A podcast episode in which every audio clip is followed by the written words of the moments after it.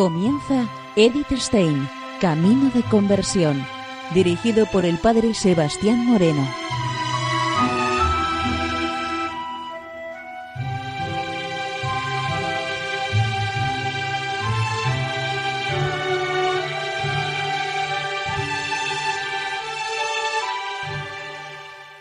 Muy buenos días, nos de Dios. Seguimos conociendo a Edith Stein, Camino de Conversión.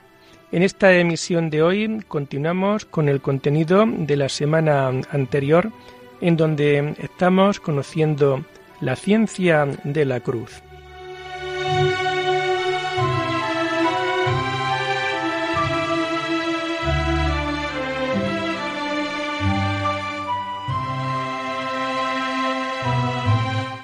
Nos comenta Edith Stein lo siguiente. Ahora que el alma goza de la presencia del amado, acaban su llamada ansiosas. Más bien comienza a alabar las magnificencias que experimenta en la unión con Él. Puesto que en el vuelo del Espíritu se cumple, como hemos visto, el desposorio con el Hijo de Dios. Aquí comunica Dios al alma grandes cosas de sí, hermoseándola de grandeza y de majestad, y arreándola de dones y virtudes, y vistiéndola de conocimiento y honra de Dios, bien así como a desposada en el día de su desposorio. Se adentra en un estado de paz y deleite y de suavidad de amor, y no sabe hacer otra cosa sino contar y cantar las grandezas de su amado. Y en su éxtasis de amor experimenta lo que San Francisco quiso decir con las palabras, Dios mío y todas las cosas. Dios es ya, de hecho, todo para el alma, el bien sobre todo bien, y así haya en las criaturas una imagen de sus perfecciones. Cada una de esas maravillosas perfecciones es Dios y todas juntas con Dios, que por cuanto en este caso se une el alma con Dios, siente ser todas las cosas Dios, según lo sintió San Juan cuando dijo, lo que fue hecho en él era vida. No quiere esto decir que el alma vea las criaturas en Dios, que es como ver las cosas en la luz o las criaturas en Dios, sino que en aquella posesión siente serle todas las cosas Dios. Tampoco es esto ver a Dios clara y esencialmente. Sí es una fuerte y copiosa comunicación, pero que no da sino un vislumbre de lo que Él es para sí. A través de este débil vislumbre es como se le descubren las perfecciones de las criaturas. La montaña con su elevada cimas y la gracia y el encanto de sus olorosas flores tiene algo de la grandeza y hermosura del amado. En su paz el alma descansa como en un bosque fresco y silencioso. Un nuevo mundo maravilloso se abre ante ella en el conocimiento de Dios, como el marinero una isla lejana. Como un torrente que todo lo anega bajo el agua, llena todas las profundidades y con su ruido acalla todo otro ruido. Así se ve el alma investir del torrente del Espíritu de Dios, con tanta fuerza que le parece que vienen sobre ella todos los ríos del mundo.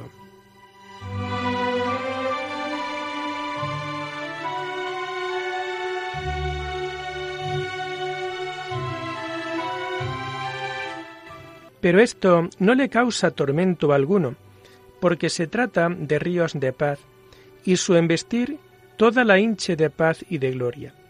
Llena con su agua las profundidades de su humildad y los vacíos de sus apetitos, y en el ruido de su corriente percibe una voz espiritual, la cual voz priva toda otra voz, y su sonido excede todos los sonidos del mundo un ruido y su voz espiritual que es sobre todo sonido y voz, la cual voz priva a toda otra voz.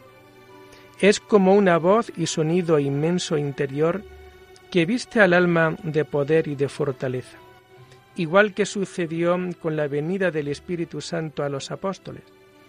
El potente fragor que los habitantes de Jerusalén oyeron era sólo un indicio de lo que los apóstoles percibieron interiormente Esta voz espiritual, a pesar de su fuerza poderosa, es dulce de oír. San Juan la percibió como voz de muchas aguas y como voz de un gran trueno, pero a la vez voz de citaristas que tañían sus cítaras.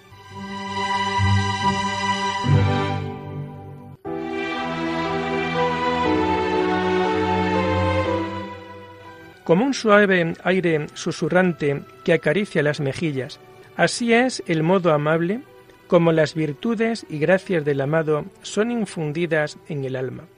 Una subidísima y sabrosísima inteligencia de Dios y de sus virtudes, la cual redunda en el entendimiento del toque que hacen estas virtudes de Dios en la sustancia del alma. Y así, como el toque del aire se gusta en el sentido del tacto y el silbo del mismo aire con el oído, así también el toque de las virtudes del amado se siente y gozan con el tacto de esta alma, que es en la sustancia de ella, y la inteligencia de las tales virtudes de Dios se sienten en el oído del alma, que es el entendimiento. Sobre todo amorosa y beneficiosa es esta comunicación.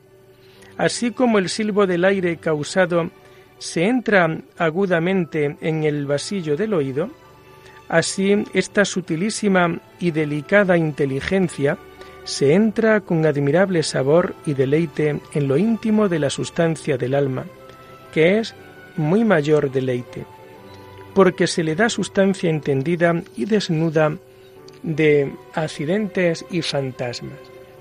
Este divino silbo, que entra por el oído del alma, no solamente es sustancia, como he dicho, entendida, sino también descubrimiento de verdades de la divinidad y revelación de secretos suyos ocultos. Las veces que en la escritura divina se halla alguna comunicación de Dios que se dice entrar por el oído, se halla ser manifestación de estas verdades desnudas en el entendimiento, los cuales son revelaciones o visiones puramente espirituales, que solamente se dan al alma, sin servicio y ayuda de los sentidos, y así es muy alto y cierto. No se trata ciertamente de la perfecta y clara visión de Dios como en la gloria, sino todavía de un rayo de tiniebla.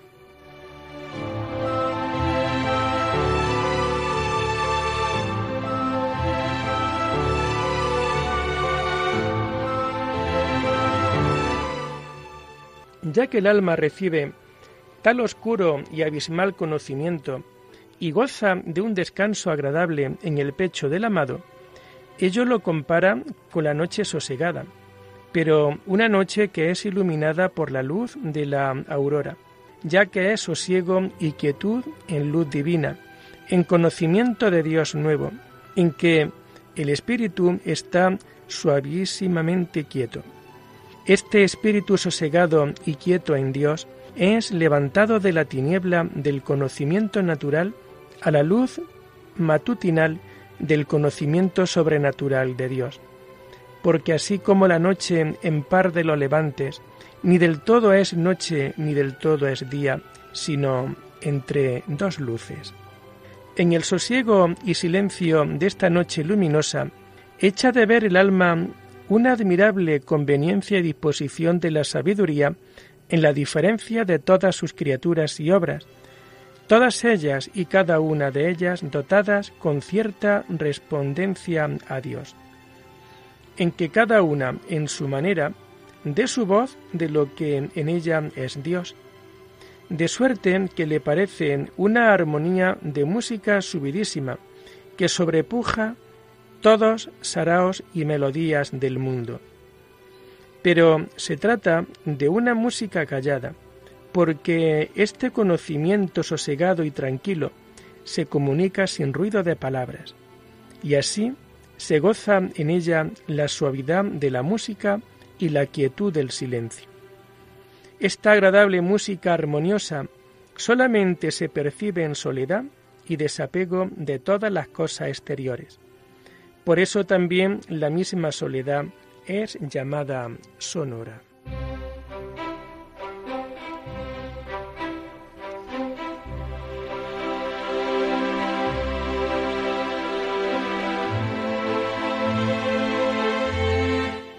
Así como la visión de Dios es alimento de los ángeles y santos, así también el alma es recreada por el conocimiento sereno de la noche sosegada como en una cena. La saborea con sentimiento gozoso, ya que las fatigas y sufrimientos de la noche han pasado. El mismo amado cena con ella y le hace tomar parte en todos sus bienes y la inflama con su generosidad para un nuevo amor. Con el adorno de las virtudes que la sobreabundante misericordia de Dios le comunica, la esposa contempla su propio interior como un jardín lleno de olorosas flores o como una viña en flor. Siente en su corazón la presencia del amado, como si reposara en su propio lecho. Quisiera entregarse a él con toda la riqueza de flores para rendirle su mejor homenaje y contentarle y alejar todo impedimento. Pero los apetitos sensuales, que hacía tiempo estaban sosegados como raposas que se hacen la dormidas, irrumpen de improviso azuzados por los espíritus malos para destruir el pacífico reino de flores. Porque el demonio más precia él impedir a esta alma un quilate de esta su riqueza y glorioso deleite, que hacer caer a otras muchas en otros muchos y graves pecados, porque las otras tienen poco o nada que perder, y ésta mucho, porque tiene mucho ganado y muy precioso. De ahí que los espíritus malos inciten los apetitos con vehemencia para perturbar al alma. Y si de esta manera no pueden, embisten en ella con tormentos y ruidos corporales. Lo peor es cuando la atacan con imágenes y angustias espirituales horribles, lo cual a este tiempo, si se les da licencia, pueden ellos muy bien hacer, porque como el alma se pone en muy desnudo espíritu para este ejercicio espiritual, puede con facilidad él hacerse presente a ella, pues también él es espíritu. Otras veces la hacen otros en vestimientos de horrores, al tiempo que Dios la comienza algo a sacar de la casa de sus sentidos para que entre al huerto del esposo. Porque sabe que si una vez se entra en aquel recogimiento, está tan amparada que por más que haga no puede hacerle daño. Y muchas veces, cuando aquí el demonio sale a tomarle el paso, suele el alma con gran presteza recogerse en el hondo escondrijo de su interior, donde haya gran deleite y amparo, y entonces padece aquellos terrores tan por de fuera y tan a lo lejos, que no sólo no le hacen temor, mas le causan alegría y gozo. Pero si caen en la inquietud, invoca a los ángeles, cazadnos las raposas, ya que su misión es la de expulsar a los espíritus malignos.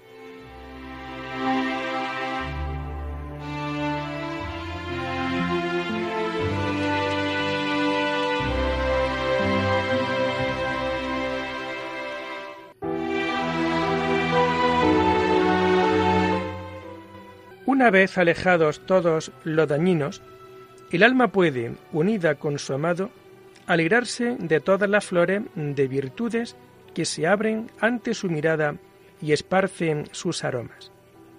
Hace un ramillete con ellas, y así juntas las ofrece al amado con gran ternura de amor y de suavidad. Pero necesita para ello su ayuda. Sin él no podría hacer ningún ramo. Entonces atan el ramo fuertemente, como una piña, en la que todas las partes están estrechamente unidas. Así, la perfección del alma es también un todo cerrado. Enlaza firmemente una cantidad de virtudes luminosas y bien ordenadas. Mientras el alma ata este ramo con el ejercicio de las virtudes, ningún aguafiestas debe dejarse ver en la montiña, es decir, Ninguna noticia, afecto ni advertencia particular ha de presentarse en las potencias del alma, a fin de que nada le impida su permanencia amorosa en Dios. Pero aún hay otro impedimento de su felicidad. Al tiempo del desposorio, el amado no está todavía permanentemente unido con ella, y con su amor es tan grande y tan íntimo como le causa gran tormento cada vez que él se retira. De ahí que tema la sequedad como el frío viento del norte, cierzo, que mata toda flor. Busca su refugio en la oración y en los ejercicios espirituales para dominar la sequedad. Pero en el alto grado de vida espiritual que ha alcanzado ya, todas las comunicaciones de la vida espiritual son tan interiores que con ningún ejercicio de sus potencias pueden ser alcanzadas. Por eso llama al viento húmedo y cálido del sur, austro, con el que las flores se abren y derraman su fragancia. El Espíritu Santo que recuerda los amores, porque cuando este divino aire embiste en el alma, de tal manera la inflama toda y la regala y aviva y recuerda la voluntad y levanta los apetitos, el amor de Dios. Le pide a este espíritu que aspire por su huerto y no en el huerto, porque es grande la diferencia que hay entre aspirar Dios en el alma y aspirar por el alma. Porque aspirar en el alma es infundir en ella gracia, dones y virtudes.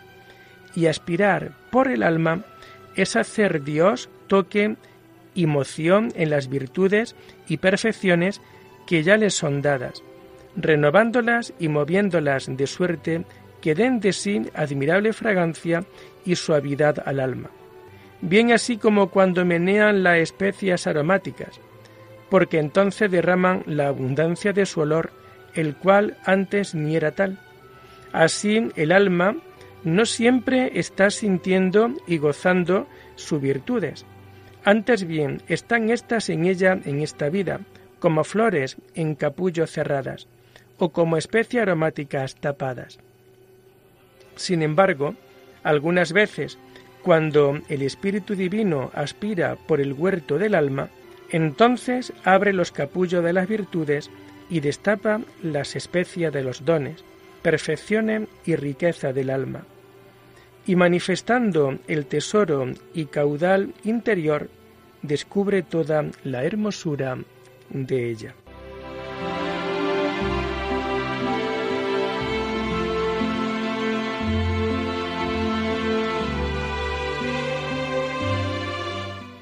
Esta fragancia de las flores, de virtudes, es tan abundante a veces que le parece estar vestida de deleites y bañada en gloria inestimable. También algo de esto suele redundar tanto de fuera que lo conocen los que saben advertir y les parece estar la tal alma como un deleitoso jardín lleno de deleites y riqueza de Dios. Y no sólo cuando estas flores están abiertas se echa de ver esto en estas santas almas, pero ordinariamente traen en sí un no sé qué de grandeza y dignidad que causa detenimiento y respeto a los demás. Pero en el aspirar del Espíritu Santo también se comunica al alma en alta manera el Hijo de Dios, y es Él quien ante todo se alegra de su total florecimiento y de su perfumado adorno floral. Pero el alma lo desea para deleitarlo. Él la ha alimentado y transformado en sí. De este modo, ahora ella está madura, guisada, salada y sazonada con las dichas flores de virtudes y dones y perfecciones.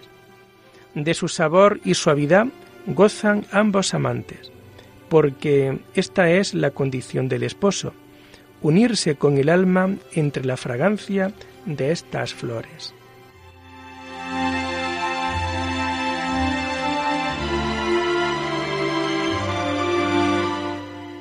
En medio de toda esta dicha, el alma sufre, porque aún no posee el pleno dominio sobre sus potencias inferiores, las cuales aún provocan rebeliones en la parte sensitiva y dificultan la vida de la gracia.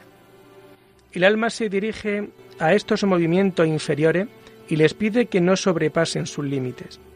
Las llama ninfas porque quieren desviar la voluntad halagándola insistentemente. La llama Judea a la parte inferior del alma, porque es flaca y carnal, y de suyo ciega, como lo es la gente judaica. Mientras los rosales de las potencias superiores del alma producen flores de virtudes y despiden perfumes del ámbar del Espíritu Santo, estas otras ninfas deben permanecer en la cerca exterior o arrabales del sentido interior y no tocar los umbrales, es decir, los primeros movimientos de la parte superior del alma. En esta estrofa, no ya sólo el contrario, sino la misma estrofa parece rebuscada y por demás influenciada por el gusto de la época. La siguiente, por el contrario, encaja perfectamente con el cuadro del conjunto.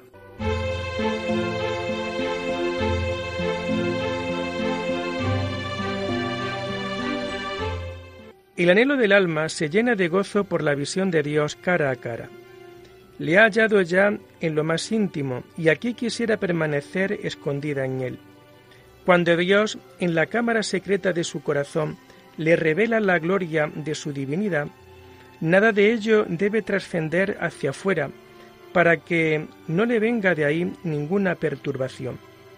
El alma sabe que la debilidad de su naturaleza sensible acabaría por sucumbir bajo la grandeza de lo que pasa en el monte, y esto estorbaría al espíritu la contemplación del rostro de Dios.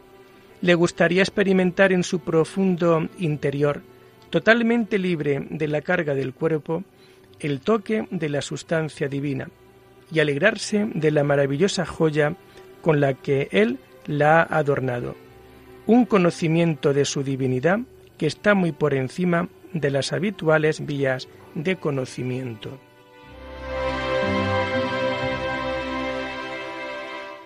Y lo dejamos aquí por hoy, invitándoles a seguir profundizando en la vida y en el mensaje de Edith Stein.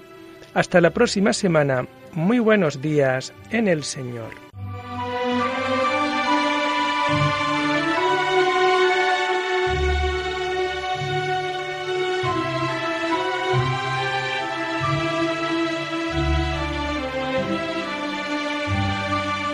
Han escuchado Edith Stein, Camino de Conversión, con el Padre Sebastián Moreno.